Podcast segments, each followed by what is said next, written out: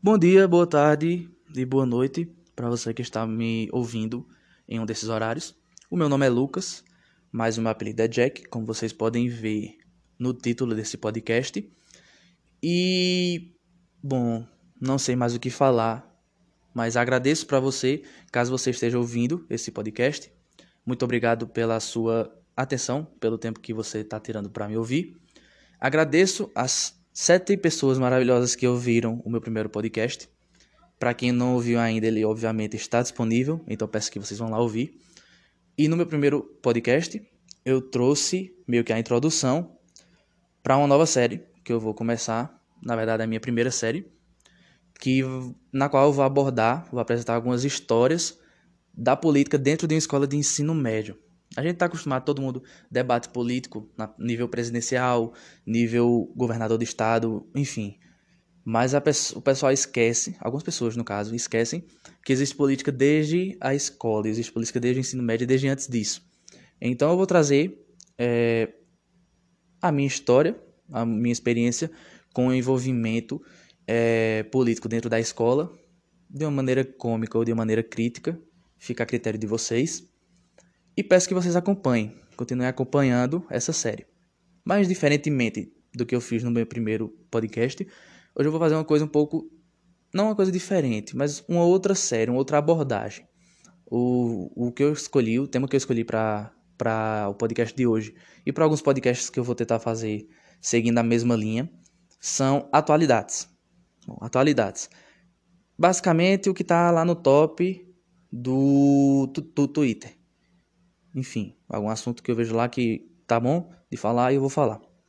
Mas Infelizmente para uns, felizmente para outros, enfim, não entra no meu mérito. O topo da lista dos topics do Twitter hoje traz a seguinte tag: Bolsonaro tem razão. Bom, se tem um comentário que eu posso fazer, Bolsonaro não tem razão. Enfim, que eu vou falar mais, né? Não tem muito o que falar. Porque todo mundo tá acompanhando, eu acredito que todo mundo assiste televisão, ou escuta rádio, ou tem internet em casa, ou lê jornal, impressa ainda, não sei. Mas, enfim, se você está ouvindo isso, você está ouvindo meu podcast, com certeza você sabe o que está se passando no Brasil. E, enfim, eu não, não dei nem o, o luxo, ou sei lá, não fui doido o suficiente de gastar minha sanidade e minha paciência olhando o que essa tag defende. Porque sinceramente, eu nunca vi Bolsonaro com razão. Então, enfim, né? É um péssimo tema para começar essa tag. Então, vou fazer, sei lá, um resumo do que está acontecendo. Dar, sei lá, talvez meu comentário. É... Espero que tenha paciência. Espero que continue acompanhando esse, esse projeto. E o próximo podcast a gente já volta com a série. O planejado é um episódio da, da série sobre política, um de atualidades, um de política, um de atualidades. Então peço que vocês me sigam. A única coisa que eu vou pedir para vocês hoje é que vocês me sigam no Instagram, é o arroba poxajack. No poxa é um zero, não é um O. Então arroba poxajack no Instagram e arroba poxajack também, o mesmo usuário, do mesmo jeitinho, lá no Twitter. Então peço que vocês me sigam lá, porque eu vou estar vou tá lá interagindo com vocês, pedindo sugestões de temas, que nem eu fiz na noite passada. E, enfim, vamos deixar de enrolação e vamos pro, pro podcast de hoje. Bom, Bolsonaro tem razão. Eu não consigo, e não é nem usando o termo, sendo clubista ou sendo bem partidário, ou tomando, claro, o meu partido como, como ponto de vista, mas eu não consigo achar mais é, explicações para uma pessoa continuar defendendo o presidente Bolsonaro.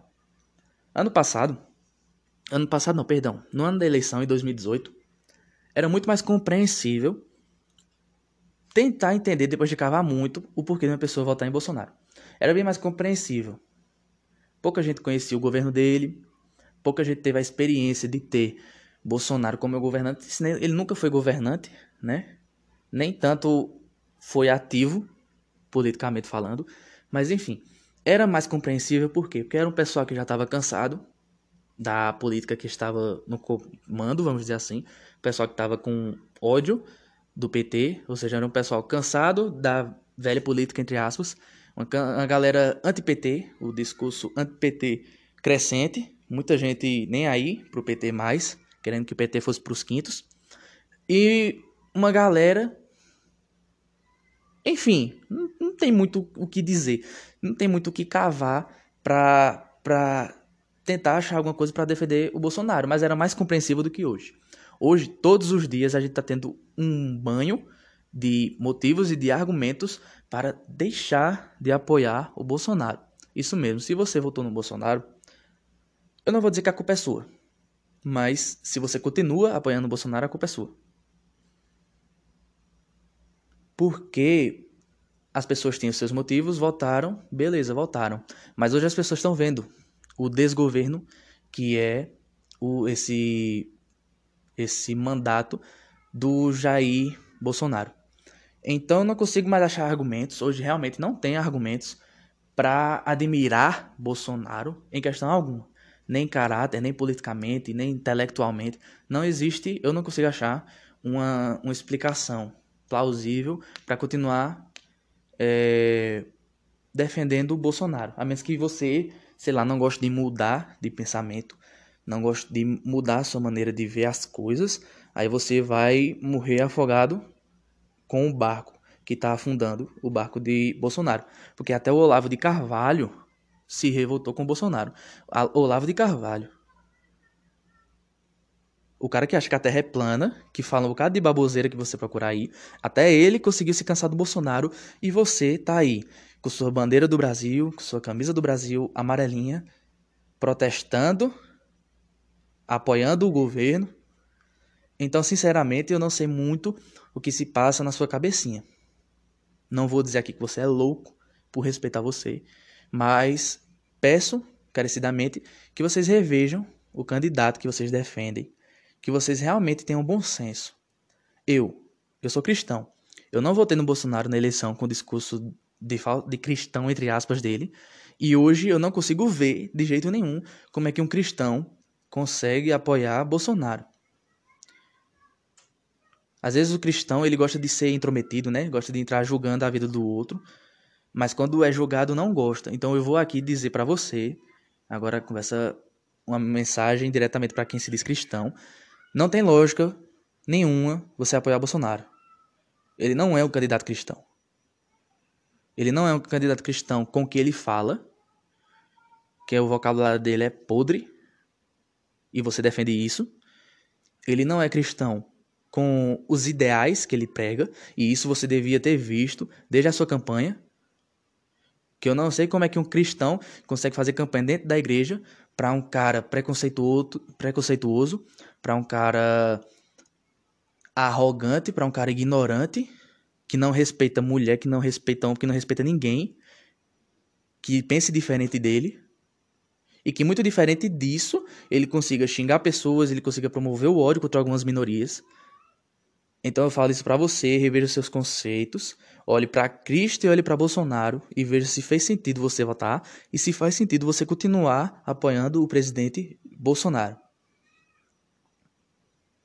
Porque, sinceramente, eu não vejo nenhum motivo para continuar apoiando ele. Muito pelo contrário, eu vejo motivo para estar tá cobrando, porque ele é o nosso presidente. Infelizmente ou felizmente para alguns, ele é nosso presidente. E a situação que a gente se encontra hoje é por irresponsabilidade do governo. Algumas pessoas tiram a responsabilidade do presidente e jogam para os governadores e diz que é os governadores que são corruptos, que não quer que o povo trabalhe, que não quer que o povo saia de casa, que estão usando a expressão entre aspas, comendo o dinheiro que vem para o coronavírus tiram a responsabilidade do presidente e jogam nos governadores. Então o presidente faz o que nessa história? A responsabilidade não pode ser do Bolsonaro. Ele é o líder do Estado. E ele não pode ser responsabilidade porque você não quer. A responsabilidade é dele sim. As medidas erradas quem toma é ele sim. Quem demitiu o ministro foi ele. Quem colocou o ministro onde não devia colocar foi ele. Quem quis mexer na Polícia Federal foi ele. Quem não tomou nenhuma medida, nenhuma medida efetiva no combate ao coronavírus foi ele. Muito pelo contrário. Quando algumas pessoas falam de isolamento, ele fala de abertura total. E o exemplo que está aí, que aconteceu essa semana, foi na Nova Zelândia, na qual é, foi noticiado que acabou, usando essa palavra assim, acabou, não tem coronavírus na Nova Zelândia. E eles seguiram o isolamento. É porque o que Bolsonaro disse para abrir, para se livrar do isolamento, porque isso vai fazer acabar com o coronavírus. Vai salvar a economia? Não vai salvar a economia. Porque, para quem não entendeu, economia, o Brasil não é um país fechado, ele é um país aberto. É um país que trabalha com exportações e com importações. O Brasil, com isolamento ou sem isolamento, ia ter um impacto grande na economia do mesmo jeito. Do mesmo jeito que o mundo é globalizado. Se tem crise no mundo, a crise vai chegar aqui uma hora ou outra. Então não é porque o povo está em casa que o Brasil vai falir. E mesmo assim, eu não entendo como as pessoas usam é, o argumento de salvar a economia contra as medidas tomadas para o combate ao coronavírus. Eu não entendo. Claro que um país quebrado não é bom e ninguém quer um país quebrado, porque a gente mora aqui. Eu não quero um país quebrado porque eu moro aqui. Mas não entra no mérito da discussão agora a economia, o PIB, não entra as questões econômicas agora. O que devia ser prioridade é parar o avanço do coronavírus, salvar o máximo de pessoas possível e acabar com essa pandemia. Veja só, sou um cara que gosta de futebol. O futebol na Europa tá voltando. A Champions League já tem data para assim, previsão para voltar. Na Sérvia, já voltaram os jogos com torcida. Não foi só o futebol que voltou, foi o futebol com torcida. O, a Nova Zelândia, na Nova Zelândia acabou o, o coronavírus, para assim dizer. E aqui a gente ainda está longe de terminar. Eu também sou aluno universitário. Eu estou indo para o término do meu primeiro período e a gente não vai pisar na faculdade. E muito provavelmente a gente vai começar o segundo período do, da mesma maneira, online. Se estamos sendo prejudicados, estamos. Mas e aí? Vai fazer o quê? Vai fazer o quê? De que adianta a gente fazer a nossa parte se o pessoal, se o resto da população não faz e se o líder, se o presidente do país não faz nada para incentivar? Não faz nada para dizer assim, ó, fica em casa, Não saia não, sem ter precisão. Eu não entendo qual é a dificuldade deles. Sabe qual é a dificuldade disso? Sabe qual é o problema disso? Porque não é ele que precisa sair para trabalhar, não é ele que pega ônibus para ir para o trabalho. Não é ele que tem que lidar com diversas pessoas, multidões no meio das ruas, no dia a dia. Muito pelo contrário, ele tem o dinheiro dele, ele mora numa casa boa, ele tem dinheiro para ir para o hospital quando quiser. Então a dor do outro, para pessoas ignorantes, pouco importa. Pouco importa. Ah, tá morrendo gente, tô nem aí. Eu sou coveiro, na fala do presidente. A gente tem duas opções a seguir diante da dor de outras pessoas o caminho da empatia, que é se compadecer com aquilo que está acontecendo, é fazer a minha parte para que isso não avance. E o caminho da ignorância, que é o que muitas pessoas, que muitos brasileiros estão tomando, onde criticam Deus e o mundo, mas não criticam Bolsonaro. Que criticam OMS, que criticam médicos, que criticam todo mundo para não criticar o presidente. Veja só, além do, da pandemia, a gente tem que lidar com algumas manifestações pró o presidente. As pessoas vêm se manifestando ó, desde o início da pandemia. Aí quando sai um pessoal que quer lutar por uma ideia, quando sai um pessoal que quer lutar por um conceito que vale a pena ser, ser apresentado, que vale a pena ser gritado, aí são antidemocráticos. Quando sai alguém antifascista ou antirracista ou qualquer um outro protesto, é criticado. É criticado, é tratado como terrorista pelo presidente. É tratado como terrorista pelos apoiadores do presidente. Então já não basta essa pandemia, a polarização no Brasil tá muito violenta. É só parar para pensar como tá a relação direita e esquerda. Eu, sinceramente, já não acho uma relação saudável direita e esquerda, porque a visão que é passada para as pessoas é que o outro é o inimigo, sendo que ninguém deveria ser inimigo. A visão que é passada para a direita é que a esquerda é o inimigo. A visão que é passada para a esquerda é que a direita é inimigo. E aí faz essa divisão. Tu, no meio da sociedade. E aí ninguém faz nada. Os apoiadores de Bolsonaro reclamam desde o começo do mandato que não tem apoio de parte da população por causa dessa polarização. Da mesma maneira, se o Haddad fosse eleito, não teria o apoio da outra metade da população e estaria toda essa bagunça. Não tem, não tem perspectiva de tranquilidade no Brasil. Não tem perspectiva de tranquilidade e de paz no Brasil. Agora, com essa, essa polarização bem mais forte, com essa divisão bem mais agressiva, aí aqui não tem mesmo. Aguardem as próximas eleições. Aguardem os próximos candidatos que forem eleitos e vocês vão ver. Então, basicamente esse foi o meu podcast de hoje.